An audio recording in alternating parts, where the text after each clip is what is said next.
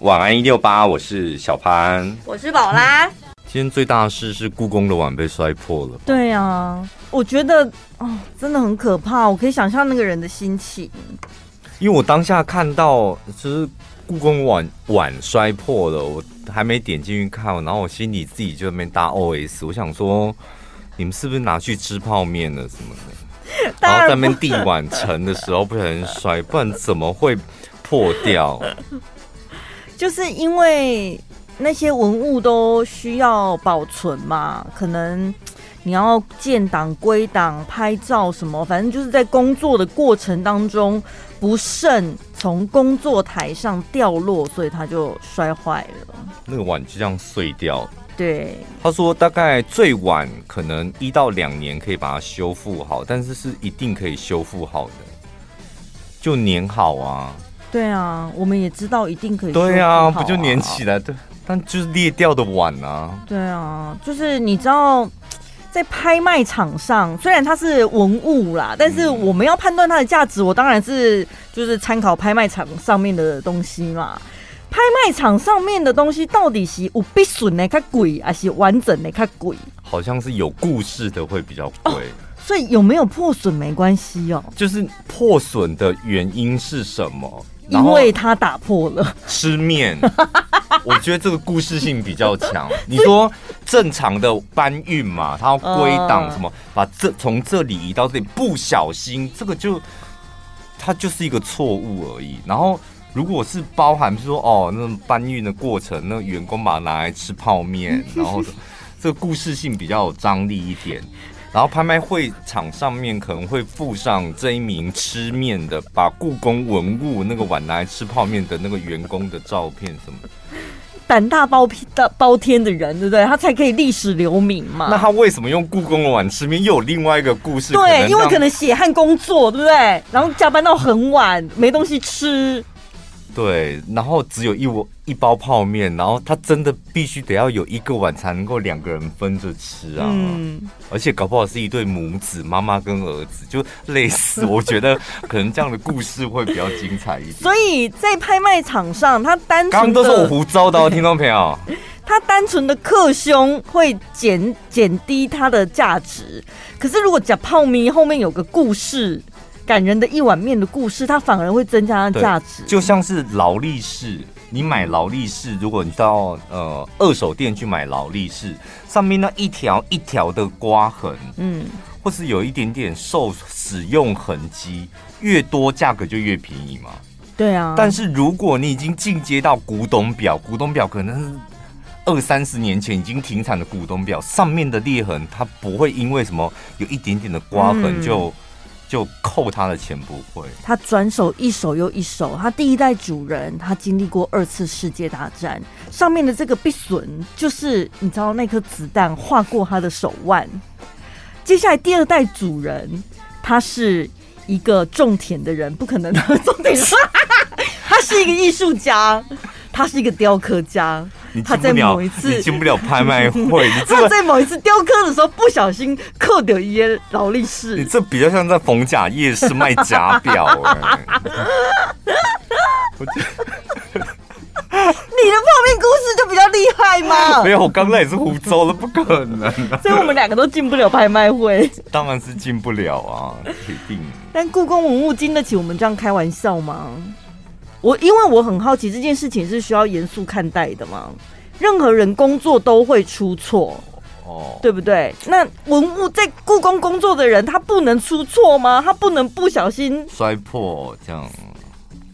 当然，啊、我，觉得就是李晨老师也常常教我们，就是非故意不小心这样。嗯嗯但是如果你是工作流程上面的疏失，譬如说你运送它的过程，你必须得要有什么保护措施，对 SOP，、嗯、你没有遵守的话，那当然不行。我也觉得很好奇，不是在那种你知道故宫那个玻璃柜里面的那种那个碗，它是可能是在仓库里面，他们要搬移，嗯、那它不会装在一个就像你讲的有有保护的东西里面吗？有啦，一定有，所以我就说他一定是在归档。你知道有些东西要拿出来拍照记录归档什么的过程，在工作过程的时候打碎的。他不是莫名其妙放在没有铺保利龙，对不对？连地板那时候都要铺保利龙。对，因为我看他这样子的话，我觉得你们故宫里面不能有水泥地耶，全部都得铺软垫呢。对，如果是这样，而且你们又不保险。哎，如果你是那个打破碗的，你当下应该是，我觉得我晕过晕过去，真的屎尿齐飞哦。我觉得我好像有晕过。对啊，很恐怖，这该怎么办？这不知道该怎么办呢？因为那个工作一定是有很多人在同时间在进行，或者同时间大家一起把那个档那个碗拿出来，可能要放哪里或拍照什么。嗯，不可能只有一个人，我觉得应该是有可能几个人。那那碗掉到地上碎掉那一刻，我觉得可能里面有五个人，五个人同时晕倒。对。我觉得我会发疯，立刻发疯。我觉得里面有二十个人，那二十个人也会同时晕倒，然后你知道屎尿起飞，这样 太可怕了！我的天哪！你不知道它那个价值是什么啊？赔不起啊！虽然粘得回去，但是不可能就这样过了吧？馆长就说你改两等级，然后就没事了，不可能啊！它不只是一个。丢了这份工作的一个觉悟，甚至有一点像上断头台的那种感觉。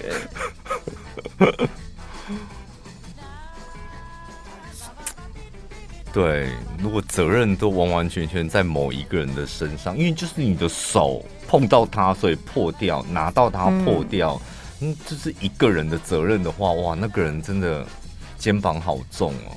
但我说真的，经历过你要不要说假的？你说假的看看，说假的看看。你很烦哎、欸！经经过今天这个事件之后，我真的极力推荐，就你们把那个碗粘好之后，请一定要附上那个人的照片，请一定要公开展出。我真的很想要看看晚年回去，就是也你也可以彰显故宫的修复能力嘛，对不对？那些文物受损了之后，以故宫现在我们台湾的这些人才们，我们可以把这一些东西修复到什么程度，让大家亲眼看看。我不知道哎、就是我我不知道故宫的人是什么样的人，就是那个馆长啊，故宫那个馆的馆长，或者他们的最高层董事长什么，他们是一个。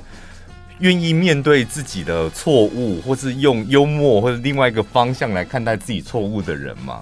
不是你让我们知道也好啊，我们也知道，就故宫有个碗啊，因为我们看过故宫的碗，我们也不知道是哪一个碗，是吧？因为大家只知道那个什么猪肉跟那个翠玉白菜。是我们大家都去过故宫，但老实讲，你知道故宫有哪几个碗？我今天也是看到哦，原来这这个碗长这样子，然后破掉了碗是哪一个碗，什么颜色的？嗯嗯嗯。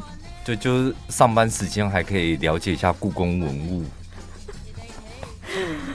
因为那真的是很特别的一个工作哎，我们大家都很陌生的一个产业，也不晓得他们平常到底工作内容做什么，研究什么东西。那绝对不管是保存啊，还是他们的工作内容，绝对不是我们一般人可以想象得到。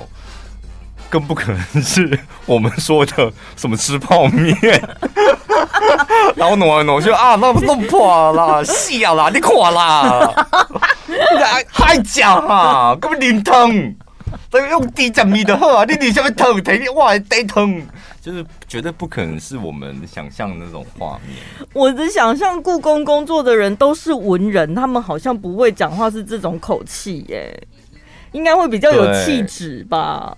你干嘛瞧不起我们这种讲话 做做工的人？是不是？怎么了吗？公台语被杀的跳，有一点点国语腔的台语被杀的跳。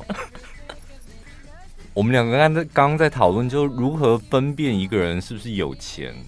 对，你们看得出来吗？那我先问另外一个问题，就是分辨一个人有钱没有钱，对我们是有帮助的吗？可能比如说，如果你有生意上的来往，或者是交朋友，人家不是说可以跟一些成功人士多靠近一点什么的吗？哦，对，有一个网络文章很贱，他说。你将来会赚多少钱？把你身旁最要好的五个朋友加总起来，平均就是你将来的年薪啊！哈，什么东西？再讲一次，这个算这个算式怎么算？就是你会多有钱？嗯，你就把你身旁最要好的五个朋友，他们的年薪加总起来，平均那个就是你接下来会赚到的年薪。因为物以类聚，对，他的意思是这样子。那还要先问一下你身边所有的好闺蜜、好兄弟们，哎、欸，你现在赚多少钱？这样，年薪多少？对啊，最好的朋友会愿意讲吧？好朋友，我觉得讲这个没关系，好朋友才想讲啊，嗯、是吧？嗯、而且会就是加油添醋一下，碰轰之类。我觉得在好朋友面前碰轰真的是很爽的一件事情。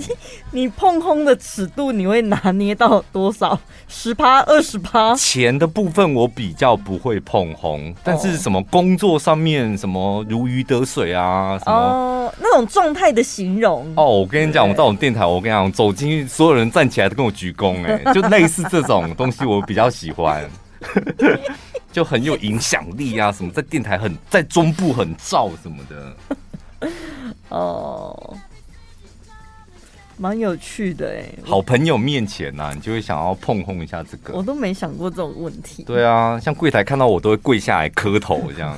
这一听就是吹牛，什么社会的怎么可能？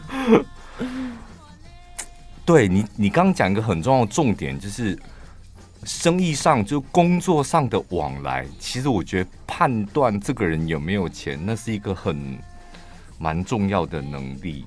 因为要不然你很有可能会被唬得一愣一愣了，然后万一被骗了怎么办？货款收不到什么的。嗯，因为大部分的人还是希望跟有钱的人在工作上有合作的关系吧。但是不过也很难讲啦，你看得出来他有没有钱，你看不出他的人品吧？对，对方如果很有钱，到时候跟那个什么谁一样卷款潜逃什么，你也要不到啊。有没有钱是一件事，然后人品又是另外一件事，嗯、所以你现在应该或多或少也会看。一些人的样子判断，知道哎，我交友是蛮单纯的，所以在看人有没有钱这部分，就纯粹是休闲娱乐，你知道吗？可是我看你每次评评论的时候，你都我跟你讲，他铁定很穷啊，你都很斩钉截铁，不可能有他有钱呐，拜托，他看起来就是南部上来努力的样子。而且他举你你举例一些例子，我觉得讲的都很贴切。真的吗？他铁定很有钱，因为他有一种千金样，就是这个我就你这么一形容，我就觉得哎，好像对。可是有时候也是在放马后炮，因为你已经很清楚知道这个人的背景了，然后你开始看待这个人的眼光，跟他散发出来的气质，就会好像跟以前不一样。嗯好像慢慢长大之后，会有一些这种，好像工作上面做久，好像会有一点这种技能。对啊，因为我曾经看过，跟某位老板在一个会议室里面，然后呢，这时候有另外一位老板，就是经过那个透明玻璃的会议室，然后跟我聊天的这个老板立刻说：“好大喜功。”人家只是路过，路过啊，然后说好大喜功，我就想说，你说他吗？说对，是吧？我说对，没有错。我想说太厉害了，怎么可以没有见过面？就是玻璃在隔着一层玻璃，他只是从他面前走过去而已，他可以立刻有这样的感悟，而且精准哎，嗯，好厉害哦。所以这就是所谓的生意人吧。他们应该可以很迅速的嗅到一些人的个性。嗯，我觉得如果在商场上混久了，的确在这方面多多少少会学习到一些。我就问他，包括像业务员也是吧？嗯，你知道哪些客户值得经营，哪一些就算了吧。就是懂要懂得看人。你有你还那边还有口罩吗？因为我我今天快被这个口罩给搞死，很多毛是不是？不停的长出毛来，不停从一早就一直长，一直长，这样一下烧我鼻子，一下烧我嘴巴，一下烧我胡子。因为我这个口这个系列的口罩剩下最后三个，我想说没关系，把它用完。嗯。好，我待会立刻拿给你。然后呢，讲到哪那个大老板，我没有，他就这样子啊，匆匆走过去这样，然后我就问他说啊，我也好想得到你这种能力哦，嗯、可以在那种零点零几秒的过程当中就可以抓到这个人的个性啊，或是他的特色什么的。嗯，他说慢慢的你就会越接触的人越多，你就会知道。嗯，我觉得有钱人好像都有一种。稳重的气质，你有没有觉得他做事情好像不急不徐的？对，你分析的很有道理，因为我们在讲另外一个，你说他不是有钱人，那个就有点轻浮，嗯，对不对？急躁什么的，对，走路的样子就有点，嗯、走路的样子就不是有钱的样子。对啊，因为你想想看，有钱人他有可能要赶三点半吗？银行关门，嘎支票，不需要嘛？节奏好像会比较慢，对不对？对，他永远就是。因为就是没有这么急，什么都没有这么急，或是他提前都准备好了，所以他可以慢慢来。嗯，而且他可能在做任何决策比较需要深思熟虑，因为他可能一个决定会影响重大。像我们小时候遇到我们老板娘，都会觉得她好像随身会带电风扇。你有没有觉得？就是因为我们办公室 Kiki 卡卡，就是要弯到这里才是这个部门，经过那个门才是那个部门，这样。然后明明就在不同的空间里面，你就感觉哎、怎么有风？有风？哪里来风？冷气谁开那么强？就是哇，他来了，他来就有没有那个风会？你知道，因为室内然后压力的关系，然后一层一层的堆叠，然后挤到我的面前来。就是真的有一股气场，哎，那到底从哪里来？好想得到那，我从小就很想得到那种东西。我想说，好想得到那种东西。你现在应该有微风了吧？有吗？我没有啊，我现在没有。微微哦，有一次我们见面会在那个什么上品，有个听众朋友好像说，小潘走出来的时候有一股那个气场什么的，好像是不知道是留在哪里。对，是不是？你有记得？我记得。那么听众朋友你在哪？再出来留一次吧，我最近好需要这种留言哦。留在宝拉生日快乐下面吧？隐藏在我的众多留言之中。你你会想得到这种东西吗？我从小就很想得到这种东西。不知道，我也在想哎。像那个我们老板娘有，她就有一股，她不是故意要吓谁，没有，但是她就是 会有一股。她以前我们的旧主管也是，有没有、嗯、？J 小姐有没有？她走出来也是有一股那种轰轰轰轰轰那种。我如果她可以是有一个开关控制的话，我希望可以选择。哦，你想要打开重要会议的时候。对。有需要的时候再让他吹风，私底下我不想要一直到处吹风。你有没有跟过那种朋友吃饭，然后他永远都会晚一点到，但他来参加这个饭局，从门口走进来，你就感觉有风，有吗？你有你有这种朋友吗？我好像没有这么厉害的朋友，都是你有风，是不是？我也没那么厉害。我觉得你对你没有风哎、欸，因为你进来好像。你比较像抽什么抽风扇还是什么？有没有就在厕所要把放空气吸出去那种？还是那个网购的，大家排队会拿在手上的那种充电的？没有那种臭豆腐摊都会放两个风扇，他们挑轰挑轰那种。为什么？什么意思？我不知道，就是你，好像你去的地方就会变得很平和。就是比较没有那么那么多肃杀之气，有没有？那你身边有没有一种朋友，他是那个猪肉摊上面赶苍蝇的，尼龙绳绑着，在那里缓缓的。我觉得你这么形容，好像有，真的有一些人是那种。对。就是他一直在瞎忙活这样，但是你又不能没有他，他好像又有某一种功能，但你也不会瞧瞧得起他这样。而且他的风扇就是那个扇叶没有很大片，就是尼龙绳这样。对，你会觉得它有点土，但是它有它的作用。对，然后就你会觉得有有东西在那边甩。我觉得每个人身旁好像都会有一两位这种朋友，同事也很多哎、欸。对，现在脑海里跑过好多同事哦。那种东西叫什么？赶苍蝇的，是不是？我不知道哎、欸。它不是风扇，它主要是赶苍蝇，就不要让苍蝇停在猪猪肉上面。对，但它一样就是有一个旋转马达，然后老板会在上面绑尼龙绳啊。红色，现在还有猪肉摊有绑那种东西吗？好像没有。一定要有的吧？只是我们太少去传统市场了。台积电有一一封内部信，就魏哲家跟大家讲，就是。感谢大家过去这三年来的辛劳，因为疫情即将结束，远端及科技产品的需求减少，叭叭叭叭叭叭叭，去库存化，叭叭叭叭，好了，反正重点是，因此，因此就是后面就是重点嘛，鼓励同仁趁这段时间多休息，多陪家人出去玩。哪一天老板跟你讲说，哎、欸，这阵子大家就多休息，多陪家人出去玩。第一件事你会觉得害怕吗？嗯，还是会觉得哎、欸，太好了，就是现在终于可以名名正言顺的休息。好像不是害怕，比较多应该是疑惑，想说哎，欸、什么原因？为什么？怎么会这样？哦，工作没这么多啊，因为接下来就是工作没这么多，所以大家把年假休一休。怎么会工作没这么多？就业绩不好啊，市场不是那么好啊。啊，那怎么办？所以你就去休假，因为你没休假，就是可能明年我就要付你那个年假的费用。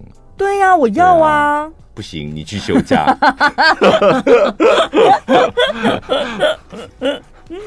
不然你以为我每天准时上班为了什么？再把那些年假换成钱，这样。对啊。可是这么认真一想，如果哪一天真的你老板跟你讲说，这段时间，但是我不知道这段时间是多长，请你们多休息，多陪家人出去玩。然后你会不会突然间想说，对，那我要做什么？休息，我要怎么休息？哦，平常你上下班你很规律，下班之后你认为就是休息了。对，下班我开始吃晚餐，开始追剧，这是我休息时间。嗯，但如果上班时间你也不用上班，那请问一下，就你的休息你要怎么安排？好像大家会有点突然间懵掉。对，但是你可以仔细想一下，就是平常想做却一直没做的事情，我觉得就可以趁那个时候。想一想，好像就没有哎、欸、啊，真的、哦、我蛮多的哎、欸，请举例，比如说整理一些杂物啊，还有什么？还有我有好几本书都没看呐、啊，一直放在那边。嗯，如果有一个完整的时间，我可能真的就会认真的好好看书。如果给你一个礼拜的年假。因为差不多嘛，就是可能多的一个礼拜的，嗯，那你这些事情应该可以做完吧？整理家里应该一天，或是你分两天就可以。对，然后把要看的书看完，嗯，差不多。那你。七天放完，书也看完，家里也整理完之后，公司跟你讲说，可能要再麻烦你，就是接下来因为你的年假休完了，但公司就是会放无薪假，可能是三个月，那请你多休息，再多休息三个月哦，再给你三个月。那我可能就会去找打工了，是不是？你看，就是因为如果是自己的年假，就是只要员工的权益没有受损，其实稍微调整一下生活步调跟想法，我觉得是可以接受。但是如果真的是被迫，就是无薪假，一定会影响到我的收入，那真的是赶快找找一份打工，这样就不能这样子很。不要不进，然后哦无所谓啊，很好啊，什么就没。因为我之前看到有一本书，它就是写说，我们每个人都应该要培养休息的能力。我想这工下面跪呀，什么休息休息就休息，还需要培养休息的能力啊。我后来觉得真的需要哎、欸，就是你到底怎么样，你才可以休息，然后让你多像台积电员工，你们前几呃去年是不是常看到什么台积电的员工虽然薪水高，但每个都爆肝，用生命在换钱。嗯，这么爆肝的工作，哪一天真的要让你休息，而且休息一阵子，甚至把疫情这两年你的操劳跟爆肝通通休息回来，你还真的不知道怎么休息。他们已经透支太多了。对，可能所以生活上面好像要一边那个一边认真工作，一边学习休息。对啊，昨天我们的女神好朋友安琪拉不是跟我们分享她的一堆屁话，真的是一堆屁话，人生哲理。她是说什么？说什么？她说：“我觉得人要有适度的压力，会让你变得更好，嗯、但是不能过度。你还是要懂得享受生活，让自己懂得休息，然后刚刚好就好。”对。然后小潘，你可以吗？我说当然不可以啊。老板说这种风凉话最厉害，好不好？每一个老板都会说风凉话。我跟你讲，你就看你有没有，你有没有老板当老板的特质。你先问一下你周遭周遭的朋友，就是哎、欸，我有说风凉话的潜力吗？如果你的朋友说有哦，那你就是将来有机会可以当老板。真的哦，有一点冷眼旁观那种感觉哦。还是什么？他不会设身处地的帮员工想他们实际会遇到的状况。老板就是这样，他们有比较多自己的时间，跟比较多属于自己的钱。嗯。这个就是一个非常不公平，不是不公平，就是他跟你就是不在一个位阶上面嘛。对，是吧？所以他当然可以，你说什么多一点时间善待自己、休息什么的。没有哦，小潘，嗯，你误会了。老板其实也没有比较多自己的时间，你们可能是花自时间嘛，每天上班时间八个小时，你可能用劳力或是用你的时间去工作换取薪资，但老板是。我是动脑的哎、欸，我要决定很多决策。嗯、你们下班回家了，我可能还在想，在哎呀，对，对我的公司怎么经营啊，什么的。可能一天二十四小时，除了睡觉八小时，都都脑子都在转。对，你以为我出去吃喝玩乐，我是跟一些其他同业的一些厂商们什么是打交道干嘛？这都是为了公司哎、欸。好啦，这个就是在示范所谓老板的风凉话。你脑子有没有在转？我们这当员工的看不出来吗？就不要在我们面前讲这种话了。这个是那个洪雪珍的一篇文章，我觉得他的标题写的还蛮好的。他说他拥有千平土地和台北四间房，却说至少要工作到七十五岁。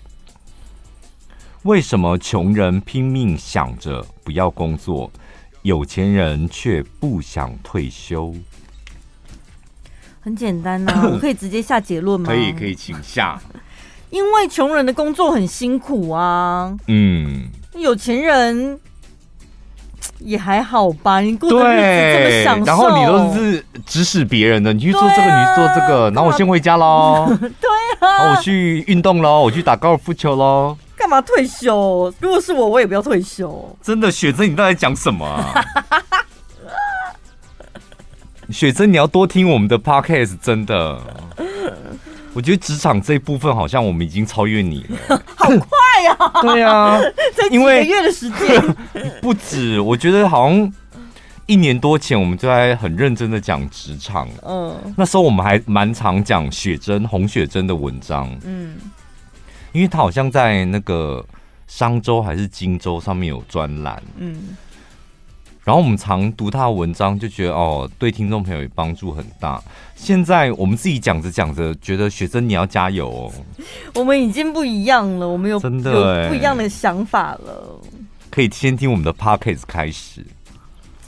他说哦，大概职场上会有三种人，创业者呢，问他什么时候退休。他会觉得你怎么这样问？大部分的创业者都是想要做到人死的那一天。对，死在可能自己的办公桌上。那自由工作业的呢？至少会设定在七十岁以上。就是、其实我我个人真的觉得自由工，因为我我身旁真的很多那种自由工作者。昨天我跟那个芭芭拉聊天的时候，我说：“那你会不会有一点那种，比如说业绩的焦虑啊？比如说下个月如果安排工作的突然电话量少了，工作机会少，那收入就会直接减少。”嗯，他说刚开始的确会，但后来慢慢稳定了就。没有这方面的担心，嗯，那我说我跟你讲，你再老一点，搞不好你就会担心了，是吧？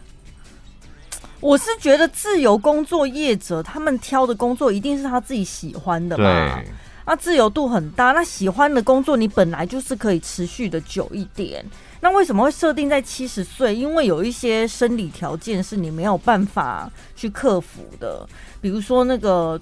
我今天看到新闻说，那个彰化有一间控肉饭，是不是？嗯，就说他们真的要歇业了，就很多这种台湾自己做小生意的啊。嗯他们就是控不动了，对不对？对，他那个控肉他已经控不动了。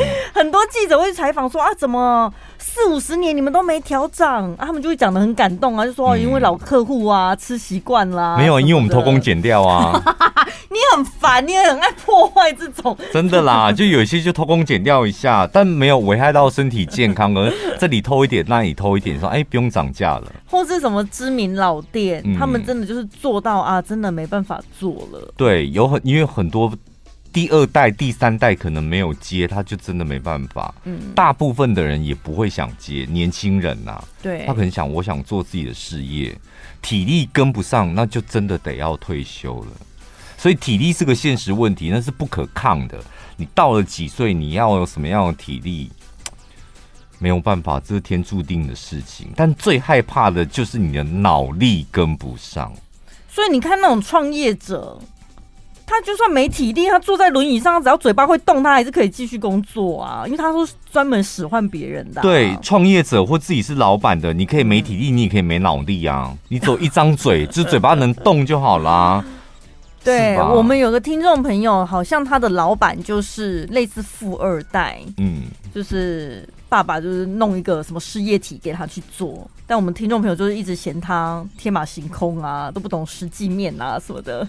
但是你不能怎样啊，你抱怨归抱怨，你还是得听他的话做事。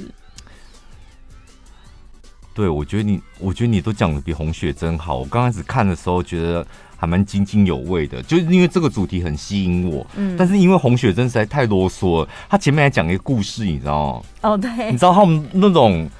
作者我不知道他为什么都不不直接切入主题。他说有一次他去上一个，不好意思，潘先生，因为我们想要领稿费是有字数限制的哦，所以硬硬是穿插一些捏造的故事，篇幅考量。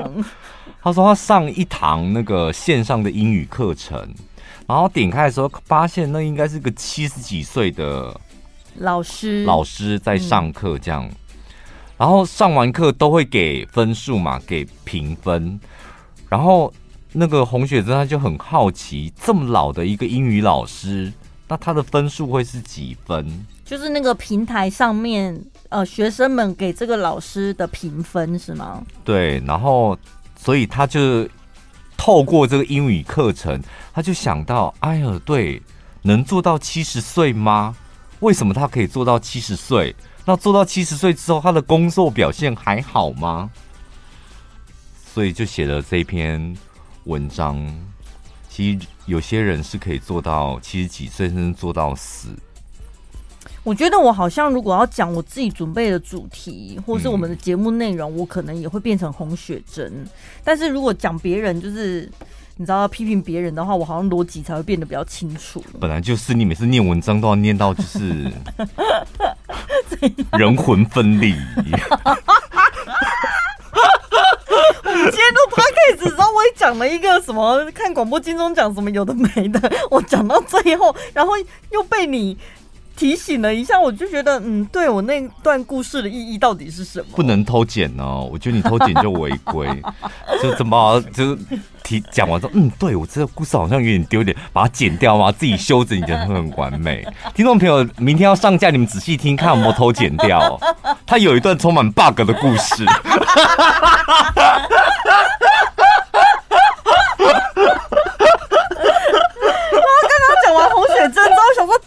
红 bug。我怎么我怎么会这么条理分明？我下午的 podcast 到底怎么回事？明明现在就很好。所以你要啊，你要真的啊，不然下礼拜录音你就找一篇文章，然后就读。乍看之下，这文章好好的，但你就觉得文章里面可能有一两个 bug，你专门攻击那个 bug。不过他后面有一段话，我觉得就是我们上个小时我有先先讲一下。他说，其实人到几岁或是人老了继续工作，那都没有问题。那最害怕就是人老化，就是你知道。倚老卖老之后，你这个人看起来就是一个老懒人。那怎么念？好难念。老懒人，人，对，又老又懒的人，对。然后年轻人就会觉得你霸着那个位置，然后领那个薪水，但是你都在倚老卖老。他说最害怕的就是这种。嗯嗯。那什么叫做老？他说村上春树说：“我一直以为人是慢慢变老的。”其实不是，人是一瞬间变老。红说，这里的一瞬间，就是自认上了年纪，逐渐放弃自我要求。嗯，当你开始有这种想法的时候，放弃自我要求，可能啊，做这样就可以了，那穿这样就可以了，讲这样就可以了，就可以了，那你就是一种老化。老人家好辛苦哦，为了为了不要让别人看到你老化，你还必须要比年轻人更注重过程跟细节。你们来看看洪雪珍有多想逼死所有的老人。洪雪珍说咳咳：“上了年纪，你更没有资格忽略这个世界既有的游戏规则，反而要提高自我要求，比年轻人更注重。”过程还有细节，包括外表、说话、走路，还有展现出来的专业性，懂吗？外表、说话、走路也不能乱走。我真的觉得，就是在公园的那些老阿伯，他们都在哭了啦。说雪珍啊，你公园那安内啦，我们就给丢哎，我们就给丢哎，雪珍不要搞僵。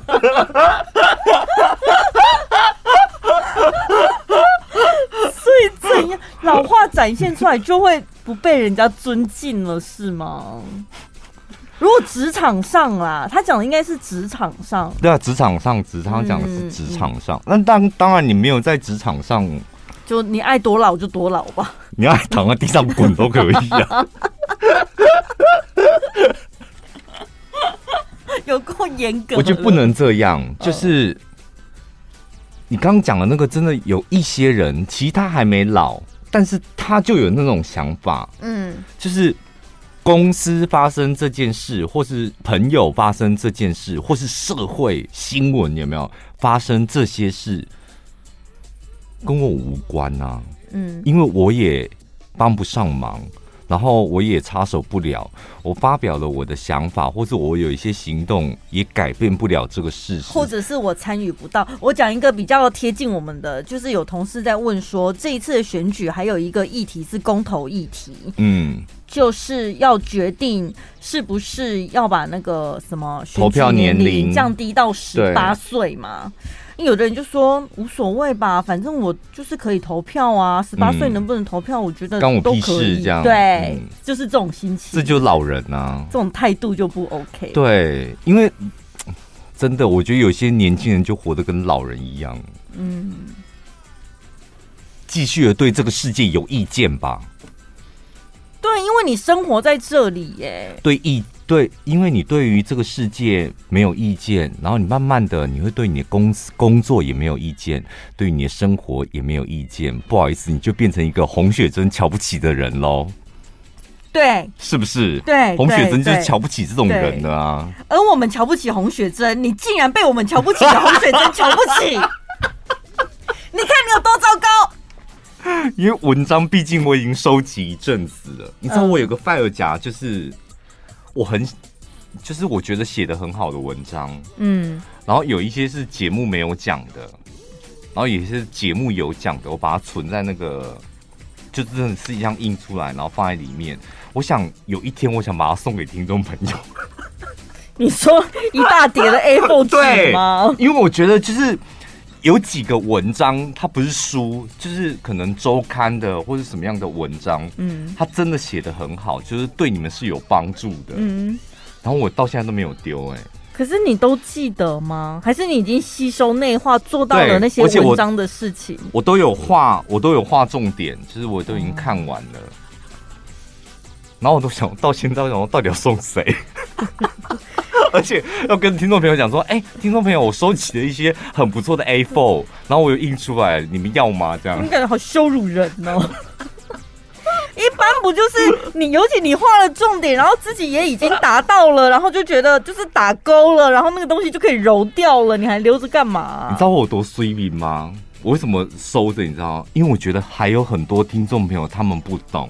那所以我们在节目中分享啊，这些文章是，但我就还没有讲。然后这些文章是将来可以留给听众朋友。将来是这样，等你过往之后吗？什么东西？啊，这一篇我也是觉得写的不错的。就是 他在讲说，爸妈穷，你的小孩长大，大部分也会穷。有很多原因，他证明说，贫穷其实会遗传给下一代。好可怕啊！这个不是我跟你讲的时候，你立刻异口同声的说，我觉得对啊。对啊，我现在要扮演听众朋友的角色啊，不然呢？不是，我是说，连你你也都觉得对啊，一定会遗传的。因为你用合理的逻辑去想嘛，怕贫穷的人，你的生长环境，对不对？对，还有爸爸妈妈耳濡目染的那个观念、价值观、用钱的方法什么的，生活习惯，这些一步一步都是导致你贫穷的原因。然后我觉得，所以读书很重要嘛，嗯、就是因为你读书，你才知道说，哦，原来我爸爸妈妈他们之前那个做法或是讲法好像有问题，你会有疑虑，嗯，然后可能某一天你突然觉得我不行像我爸妈这样，或是他们这样做是错的，你才有那个判断的能力。那或者是你可以自己选择你要不要跟他们一样。对，所以读书是非常重要的一件事情，尤其对于穷，就是对于穷人来说，有钱人可以不用读书没有关系。对啊，你日子就过很好了。啊，而且就算人家笑你笨，但至少你很有钱呐，啊。我很笨，但我很有钱哦！哦天，对，有道理。对呀、啊，你干嘛聪明啊？而且我觉得你很做自己，人家不会说你笨。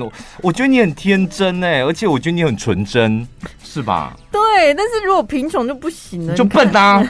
怎么笨的死脑筋啊？家里又没钱，或者你看你就不念书，难怪这么穷。什么？反正就是很多难听话哎。好，但是贫穷不是。一朝一夕，轻易可以改变，所以才会说读书真的，真的，尤其你还小的时候，真的你，要听，你你们你们真的要听我们两个这种没读书的人，我们两个是真的，我们本电台学历最低的两个人，但是我们却深深的告诉所有的听众朋友，真的要读书。我跟你讲，读书有多重要，尤其你们家没有什么钱的话，因为如果你真的读出了一个什么东西，光是你得到那个奖学金，不就帮你家解决很多压力了吗？啊还要帮家里解决哦，就顾自己都来不及了。不是奖学金可能去 cover 掉你的学费或什么的啊，你也不用那边辛苦头痛。然后，因为我觉得，如果你的生活环境是比较贫穷的，所以你你的爸妈就是他们每天在烦恼的事情，不就是钱吗？对。然后还有三餐嘛，这种很基础的生活开销嘛，嗯嗯、那每天都在烦恼。它就会变成一种负能量，嗯，其实它就是一种负能量嘛，嗯，那这种负能量，你小时候你很天真啊，但你每天在接收这种负能量，慢慢的你会不知不觉也变成一个负能量的人，负能量出了社会，你要成功的几率就很低。我个人觉得，不是说绝对，但是你看看那一些。可能社会局需要介入的，也许家暴啊、嗯、喝酒的啊什么的，其实很多也都是贫穷家庭，问题就很多。我，我跟你讲，为什么我们两个可以这样侃侃而谈？因为我们看完这篇文章，其实他讲的文绉绉，就是我们刚刚讲的那些东西。他说呢，呃，有一本书叫做《穷人的经济学：如何终结贫穷》。这里面呢，提出了很多可能导致贫穷会遗传给下一代的因素。第一件事就是缺乏足够的盈余跟时间来发展长期的技能或投资，是吧？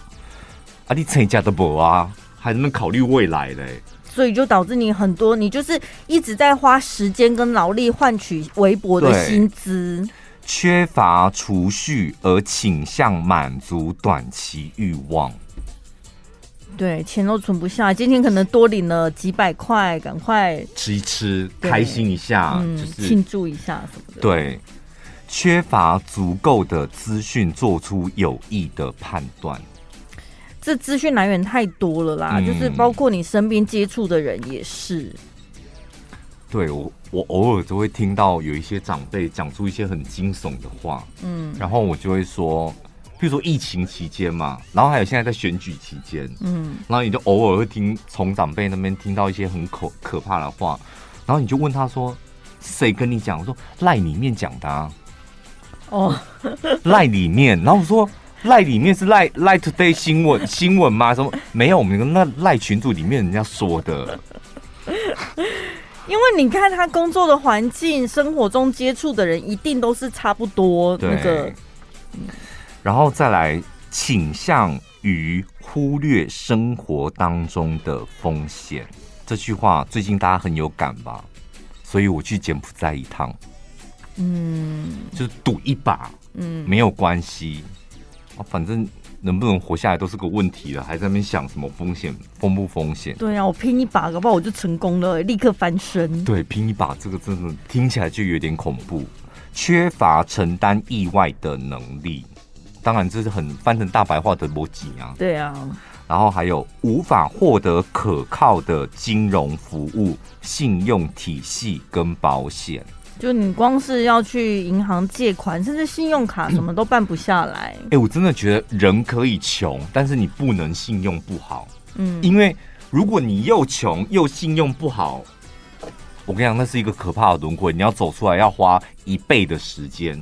如果你只是穷而已，但是你信用好，你只是现在没有钱，对，是吧？穷又信用不好，真的很可怕。可是他的信用不好，可能只是因为他。没有办法提出薪资证明，对不对？他就信用卡办不过嘛。其实那还好，那好解决，就是你你可以一点点的存钱，你不要说什么贷款没有还，然后信用卡没有缴，哦、那种扣的分数很很可怕。但你只是信用小白还好，嗯，就是你有机会办了一张信用卡，可以慢慢的培养你的信用，对，不要信用不好。对啊，所以听到这里，大家就会想说：哈，那怎么听起来感觉好像贫穷的人真的没有办法翻身啊，翻不过去。我跟你讲，这本书有够贱的。他说如何终结贫穷，你看完之后想说一辈子没有办法终结贫穷。我讲真，令人失望的点在这里。就这一篇文章的重点也是，你看完之后，你知道他的结论是什么吗？他的结论就是，所以社会资源很重要。什么叫社会资源？就是。政府给的社会福利，你应该去帮助跟协助这些人。所以他的结论还是你没有办法靠你自己走出贫穷啊。不是，那他这本书是写给政府官员看的，根本不是给平民老百姓看。嗯，作者叫就是公民不下课，你知道，就是这种团体或是这一类的人，他们就觉得你知道社会的制度啊，公平正义很重要。嗯，就人人应该要平等，但这社会就不平等啊。你就没有金汤匙？对啊，这这就是事实啊。嗯，所以应该要寄一本去哪里？总统府哦，还是内政部？没有，我觉得回归到那个，他还有讲一些，譬如说贫穷，呃，在贫穷社区就是穷小孩跟有钱的小孩，他们差异在哪里？我跟你讲，看起来更活生生、血淋淋。他说，在脆弱家庭当中经历不安稳的童年，这个就是比较穷的小朋友，他家庭比较脆弱。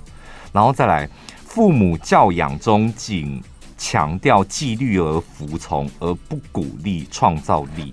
嗯。有钱的家庭跟没钱的家庭，你看到看得出来差异了吧？对啊，人家还可以学画画、学音乐什么的，你就乖乖在家里念书，也听话、安静。爸妈赚钱，不要吵。小时候你们听过这种话？我们很常听。爸妈工作已经够辛苦了，不要吵爸爸。对，纪律跟服从，然后再来教育资源的落差。嗯，还有社会。网络同质性高，碰不到贵人。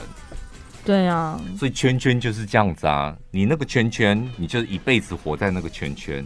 你说突破舒适圈有这么容易是不是？那多少是你们作者嘴巴说说而已，怎么突破？所以有时候真的是这样子，就是再回归到我们前面讲，读书很重要。就是你成绩好了，你可能就是考到。外地的学校，你才可以有机会，你知道，北漂或南漂都可以，至少离开你的原生家庭，去看看外面的世界。哦，我我跟你讲，我当初国中毕业的时候，我就抱着这种想法，嗯，我绝对要离开我那个贫穷的家庭，我要自己去外面拼搏一番。所以，我国中就立刻考台北的学校，嗯、然后住宿这样，然后家庭压力也不会太大，对，三餐学校负责啊，然后住学校这样。嗯，但是我离开家庭，我就觉得我现在。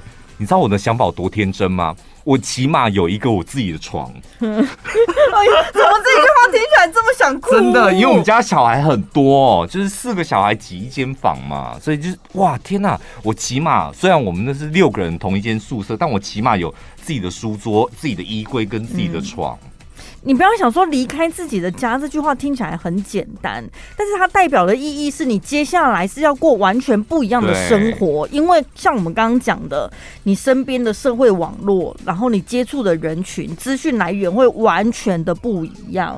然后后来就想说，我现在已经离开了，离开我那个厌恶的环境，我现在开始要自立自强。后来发现每个月都在打电话回家要钱，哎妈，这个礼拜再帮我汇个一千块。每个礼拜都在，然后爸爸妈妈要完之后去找阿妈要，这也太难了吧！可是那一段时间，你会累积很多东西吧？成长速度会突然变很快吧？我不知道，可能年纪还太小。那一段时间是完完全是浪费我的青春。但我想请问一下，你都已经住宿跟餐那个什么吃东西都是学校包食宿的，嗯，对，要那么多钱是？我跟你讲，你知道为什么吗？我换了一个环境，我本来以为我就只要离开我的家庭，然后我就可以有一个新的生活。我的确到了新的生活啊，嗯。然后我不是说我读那个学校，我们学校都有钱人，我们那一群都是有钱人，所以。晚呃晚上周末一定要在外面喝酒，一定要打牌，然后一定要吃饭，大家一定要聚在一起，这样生日一定要请，寿星一定要请客，嗯，嗯，就想尽办法，就是要跟同学一样，说得要哦，那时候反而迫于同才压力，啊、不是就就觉得哎、欸，我应该要跟他们一样，输人输阵这样，对啊，不然我怎么怎么跟我那些同学相处？哦。所以，我就是我不停的挖家里的钱，不停的挖，不停的挖。爸妈没有叫你转学吗？没有，后来我自己我被退学了，就书书也读不好。到底什么时候才能真正的翻身呢？这已经是很后面的故事了。还想要听一些更辛辣刺激的吗？快点上网搜寻小潘宝拉 Podcast。广播不能讲的精彩内容都在小潘宝拉 Podcast，记得关注哦。